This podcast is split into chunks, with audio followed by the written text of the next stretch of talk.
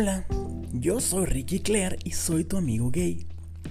Hoy te hablaré de las inventadas que nos estaban invadiendo, pero que ya van para afuera. Y aunque es época de pandemia, siguen ansiosas y hambrientas de exhibicionismo y pretensión. Primero, te voy a explicar qué es una inventada. Pues es una persona que ama ser el centro de atención, por su manera de ser, de hablar o de vestir. Una persona que se arregla y se produce en exceso para lucirse frente a los demás. Alguien que aparenta ser algo que no es o que presume de lo que carece. También puede ser una persona que se cree alguien que no es. Lo malo es que mucha gente le cree porque la inventada tiene la astucia de saberse vender y posicionarse. Ser inventada no distingue clase social, puede ser de cualquiera. Le gusta tener poses súper originales en sus fotos. Una inventada siempre va a presumir los lugares que visita y lo exclusivo de sus viajes, restaurantes y hoteles. Si va a un bar, obviamente no pueden faltar las fotos con las bebidas más caras, aunque a veces se gaste toda su quincena y luego no tenga dinero ni para pagar la renta. La inventada se siente youtuber e influencer y los más valientes y necesitados están optando por tener una página de OnlyFans porque la crisis económica los orilló a vender sus fotos y videos desnudos para poder seguir manteniendo esa vida de fantasía y presunción que tanto adoran.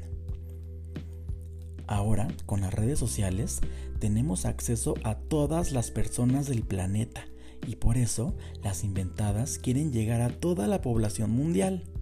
Quieren ser famosas y reconocidas, aunque sea por alguna estupidez.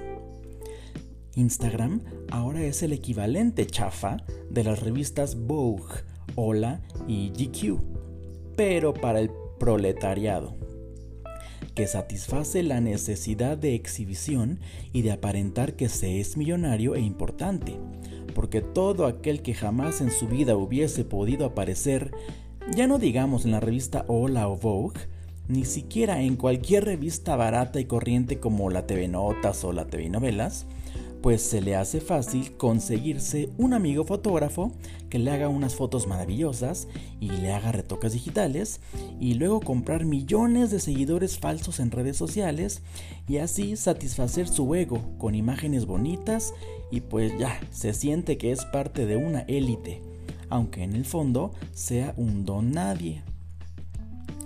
Yo los invito amigos a que se quiten la venda de los ojos, para que puedan identificar la podredumbre que hay dentro de los influencers e inventadas de la comunidad gay, que de hecho no es una comunidad unida, solamente es un cóctel de envidias y diversidades sexuales. La mayoría de los influencers homosexuales no son representativos de la real comunidad gay que existe en el planeta.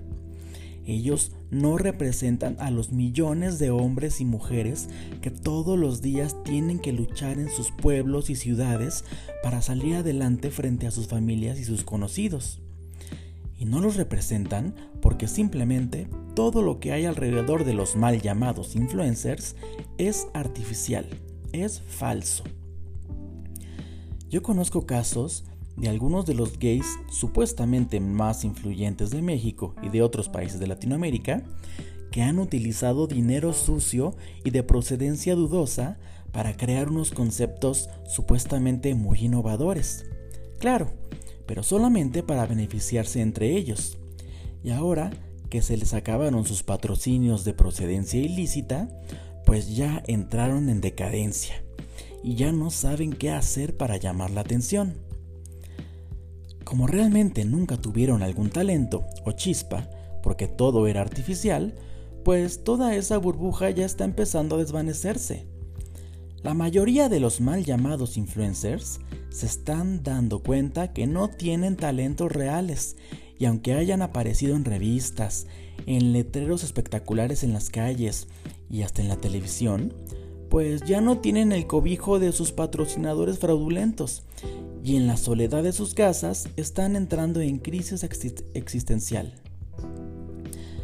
Alguna vez yo pensé que la mayoría de los influencers gays sí representaban a un segmento de la población que necesitaba imágenes aspiracionales, pero no, solamente representan a una escoria muy sucia y apestosa de una sociedad muy malita de su cabeza.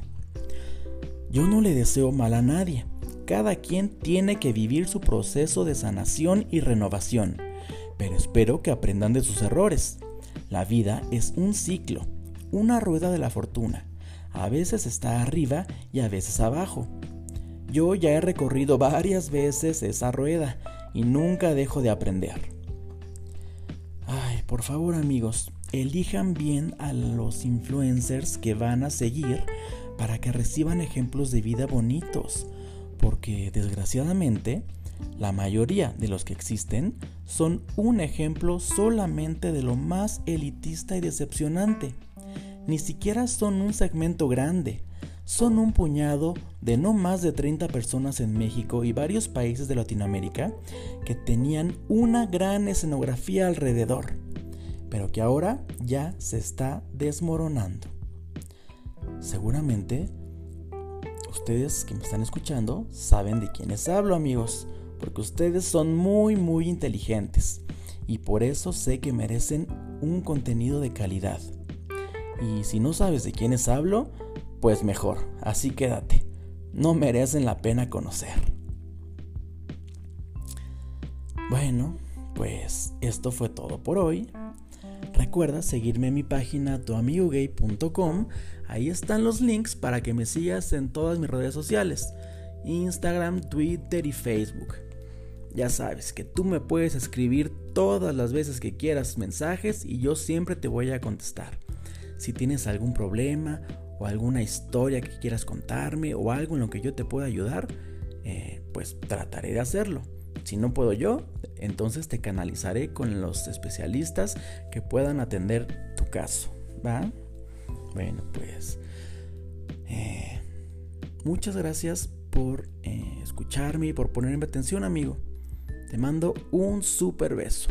Ah, y por favor, Comparte este episodio con alguien que creas que lo necesite escuchar, con tu inventada favorita, con tu amigo ese que le encanta andar siguiendo influencers y, e inventadas, ¿va? Ahora sí, te mando un super beso amigo. Bye.